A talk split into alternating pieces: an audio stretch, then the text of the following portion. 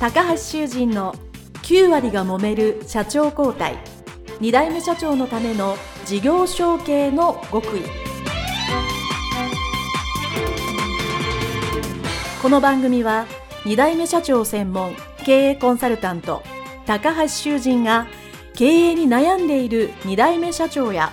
これから社長になる後継者に向けて経営力を伸ばし会社を引っ張れるリーダーシップを身につけるための番組です。これまで数百社をコンサルティングした実績から2代目社長ならではの悩みを知りその解決のための独自理論によって2代目社長もまた従業員も幸せに仕事ができることを目指した内容です。皆さんこんにちは。事業承継コンサルタントの高橋修人です。本日は、商家の家訓から学ぶ事業承継株式会社島津製作所編でございます。よろしくお願いいたします。島津製作所ですね。もう日本を代表する企業でございます。皆さんね、よくご存知だと思います。様々なね、計測機器、分析機器を作られている会社でございます。経営理念として科学するための技術というのをですね、掲げられまして、それを大事に大事に約100年以上ですね、この日本の、まあ、京都で創業されて、長く経営をされていらっしゃるということなので、こちらの家訓から我々も学ばさせていただきたいなと思っております。この島津製作所さんですけども、創業された方はですね、初代は島津玄三さんという方なんですけど、この方がですね、もともと、お父様がま仏具屋をされていたということで、ご自身もね、そういう仏具の、ものづくりの、をしようということで、いろんな勉強をされていたんですけど、ちょうど明治維新があってですね、食産を振興しようと。まあ産業を振興しようというところで、精味局というところは京都にできたんですけども、まあそこで欧米の技術を学ぶということをこの初代のえ、島津玄三さんが非常勉強されてですね、この欧米の技術面白いぞと、こう、ものづくりできるんじゃないかということで、いろいろ勉強されてですね、最終的に仏具屋さんを継ぐ、まあこれはお兄様が継がれたんですけども、最終的に仏具屋さんではなく、理化学機械製造所というところをですね、ご自身で作られて、で、じゃあ自分はそういうとこでやりましょうということで創業されたというのがもうことの始まりでございます。で、この島津玄三さんがやっぱり素晴らしい技術者というか、発明家でいらっしゃって様々なものをね、作られまして、まあ、特に有名なものは軽気球という気球をね、作られて京都でこう、なんていうんですね、気球を打ち上げたというところからですね、あの非常に名を上げたということで、えー、様々な発明と製造されていらっしゃるということにされています。そして、二代目もですね、素晴らしい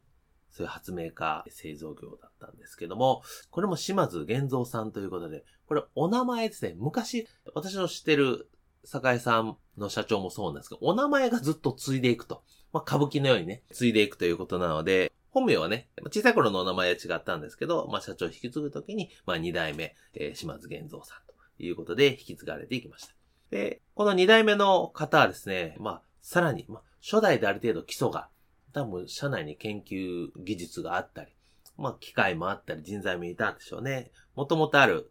ものをさらに発展させてですね、X 線写真を日本で初めて撮ったりですね。まあ、そっから蓄電機を開発してですね、それを販売したりということで、もう事業家としてはすごいに成功されたと。発明だけではなく事業として成功させたと。ですから、島津製作所その時に大きくなりましたし、さらにさっき言った蓄電池はですね、分社ですね、日本電池という会社は別ですけど、そちらも経営するという、非常にですね、経営者として成功されたということになって、じゃあこの2代目の島津玄三さんがおっしゃっていた家訓がですね、今残っていて、これを非常に今も守られているということで、今日はその2代目島津玄三さんが会社を発展、末永く成功するためにどうすればいいかっていう家訓をですね、少しご紹介していきたいと思います。この家訓というのをですね、大きく二つに分かれてまして、事業に邪魔になる人、家庭を滅ぼす人ということで、要はその人にスポット当ててお話をされてるわけですね。なのでやはり発明家、事業家だったので人が大切だよというのがやっぱりこの島津製作所の中のアイデンティティ DNA ですごく残ってるんだなと思います。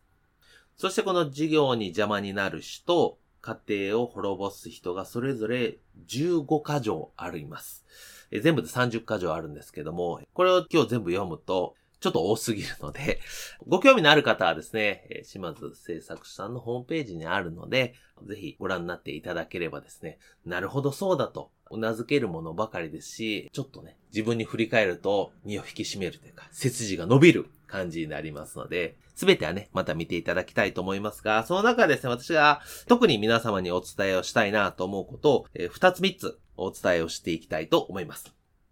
まずですね、やはり我々後継者、後継社長なので、まあ事業に邪魔になる人っていうのは、まあここはやっぱり特に外せないだろうと。15個全部重要だと思いますけど、今日お話しするのはですね、2つに絞りました。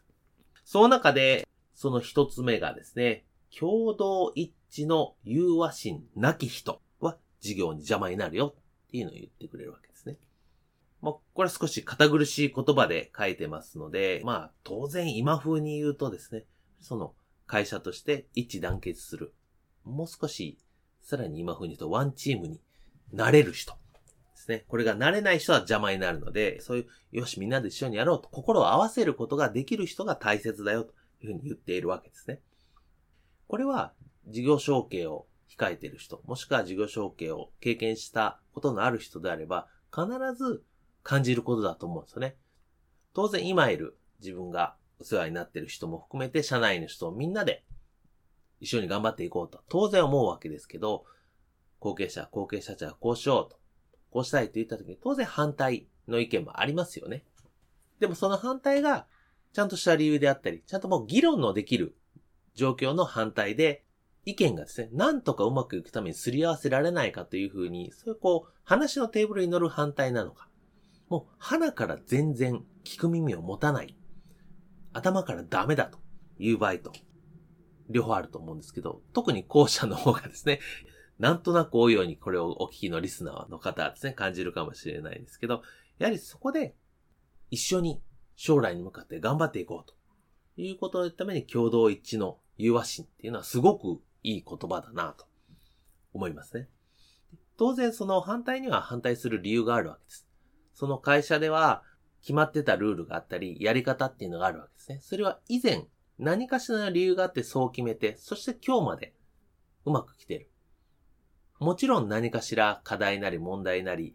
歪みや歪みがあるかもしれないけども、スタート時点でうまくいっていたのを、じゃあ変えるという時に、やはり様々な意見であったり、議論が交わされるべきだとは思うんですけど、やっぱそこの根底に、やっぱり共同一致の融和心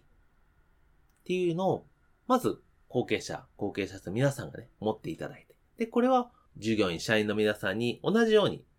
私も融和心を持ってやりますので、皆さんもそこは、意見は言ってもいいけど、その心は一緒に持っていきましょう。っていうところですね、一言言うだけで、かなり違ってくるかなと思いますね。やはりこの社内で必要のない、必要以上の対立心、対抗心っていうね、こう感情的な思考が起こるって良くないわけですから。私は事業承継で、いつも後継者、後継社長に言われる方、この人材、もちろん事業、お金も含めて、減らさないように、既存しないように、まずは1年間しっかり同じようにできることが大切ですよと私が言ってるわけですから、まその感情的な対立が生むっていうのは良くないので、やはり共同一致の融和心っていうのをですね、皆さんが考えていただいてやるというのがですね、まずは重要なポイント一つだと思います。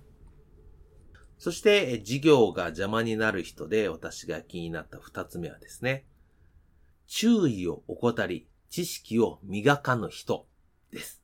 これは後継者、後継社長、自分自身にも言えるし、従業員、社員にも言えることだと思いますね。注意を怠りっていうのはですね、なんて言うんですかね、わざと注意を怠る人はあんまりないと思うんですけど、どうしても注意を怠ってしまうことがあるので、やっぱりいつも気を張ってですね、しっかり準備なり、しっかりしなきゃいけないな、っていうのと、同様にやっぱ知識ですよね、こう、単に注意を向け続けるには、やっぱり知識がないと、これはいいんだろうか悪いんだろうか。自分の知識が高まっていかない限りは、それが重要なのか、重要じゃないのかって判断もね、つかないので、やっぱり知識を磨く。まあ、身につける、深めていくっていうのはですね、これは何歳になっても必要だなと。やっぱり50歳、60歳でベテランの経営者の方をお会いしても、やっぱり何歳になっても知ろう、学ぼう、身につけようという意欲が高い方、そういう会社はうまくいってますよね。なので、やはりこの注意を怠り、知識を磨かぬ人はダメなので、我々はしっかり注意をして、知識を磨く、深める、そういうのをやっていこうというわけですので、ぜひ、このことをですね、皆さんも覚えていっていただきたいなと思っております。そして、家庭を滅ぼす人はですね、これも15条あるのですけども、これも全部読むとね、なんか本当に、ああ、もうこういうふうに、まあ家庭というか、一人の人間としてしなきゃいけないな、というのはあるんですけども、これも15個全部言うと時間が長いので、一つだけ言うとですね、これだと思うんですね。両親、及び、兄弟、敬わず、夫婦、和合せぬ人、まあ、要は家族、仲良く大切にしましょうね、と。もうこれはね、生きていく上でも大前提というかね、すごく大切なことだと、えー、私は思います。私がこの事業承継のコンサルティングでお伺いしたりセミナーで一番大切なことの一つとして言ってるんですけども、事業承継して会社がうまくいくというのはもちろんそれはそれで目的だし大切だと思うんですけど、でも一番究極の本当の目的は会社がうまくいくことによって、そのオーナー一族であったり経営者一族が幸せであり続けること。これが一番の私のコンサルの目標なんですよと。逆説的に言うとですね、オーナー一族とか社長と家族が仲悪いと。で何してるかわかんないと。人間的にも信頼できないと。そんな会社がいい会社かっていうとそんなわけないわけですよね。やっぱりいろんないい会社さんって、やっぱ社長はもちろんお仕事も頑張ってる。従業員も大切。顧客も大切なんだけど、でも、これは人間誰しも絶対やっぱ家族が一番大切ですよね。で、それの幸せのために毎日一生懸命働いてるわけだ。なので、まあ、この家族をね、家庭を滅ぼす人っていうところにね、両親及び兄弟を敬わず、夫婦和合せぬ人っていうのはですね、もう本当にこれは当たり前って言えば当たり前ですけど、やっぱ大切にしたい。当たり前だからこそ常にね、意識していきたいなという言葉でございます。全部ね、ご紹介できないのはあれですけども、えー、ぜひね、見ていただければいいと思います。で、この事業に邪魔になる人家庭を滅ぼす人が、それぞれ15条ずつあって合計30条。これを30条ちゃんと守りなさいと言った後にですね、さらに、この島津玄三さんはですね、こうも締めくくられていらっしゃいます。まあ、以上の30条ですね。まあ、いずれも大切なので、十分理解して、守って、励み、努めなさいと言っているわけですね。そうすることができればですね、一つ目は、職務上独特の技術を発揮してですね、会社になくてはならない人になりますと。そして二つ、で人格を向上して、性格も円満で、多くの人から愛嬌を持っても愛される、幸せになりますよ、と言っていることですね。ですからこれが事業であり、家庭を1条と2条でそれぞれ表します。そして3条はさらにそれを満足達成できたらさらにもう少し広い視野でですね、まあ以上をもって立身、立家、家ですね。そして立国、国、この三大任務を完成できるようになりますよと。当然、自分、そして家族、家庭も大切だけど、最終的にやっぱり国ってまあ広い意味で自分の周りに関わる人全部という意味だと思いますけども、そういうことを任務として完遂できて、まあ幸せになったり自分の責務が果たせますよ、ということをですね、言っていただいております。なので、経営者のね、会とかで、もちろん自分をしっかり磨いて、律してやるというのと、会社を良くすると同時に、やっぱりその向こうにやっぱり地域だったり、国だったり、世界を良くしようっていうのがですね、今、当然この企業の社会的責任であったり、SDGs であったり、そういうのありますよね。なので、えー、これは本当に島津製作所のもう150年ぐらい前から言ってることはやっぱ人間の根本で一緒なわけですよね。ですからこの家訓から学べることっていうのは、やっぱり非常に今でも深いものがあるなと。